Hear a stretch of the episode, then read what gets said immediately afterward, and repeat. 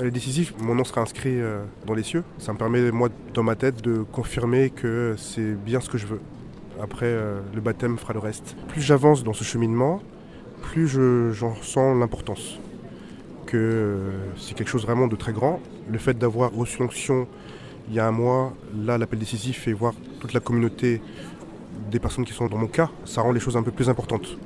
Du coup, je sens que ma démarche est vraiment la démarche que je voulais avoir au départ. Euh, bah, c'est en fait c'est toute une préparation et c'était super émouvant parce que vu que je le faisais pour ma grand-mère, on en avait beaucoup parlé et voilà, ça m'a fait pleurer. Et maintenant ça va mieux. Et on se sent moins seul en fait.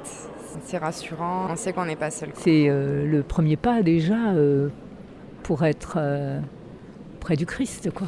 Pour moi, c'est fort. Et, et ce cheminement euh, pour une catéchumène, euh, c'est c'est hyper intéressant parce que on comprend mieux les choses que lorsqu'on est enfant. Magnifique. Je suis très contente. je suis euh, comme euh, nouveau-né. Elle est émouvante. En fait, ça fait pas longtemps que je me suis marié avec Julie.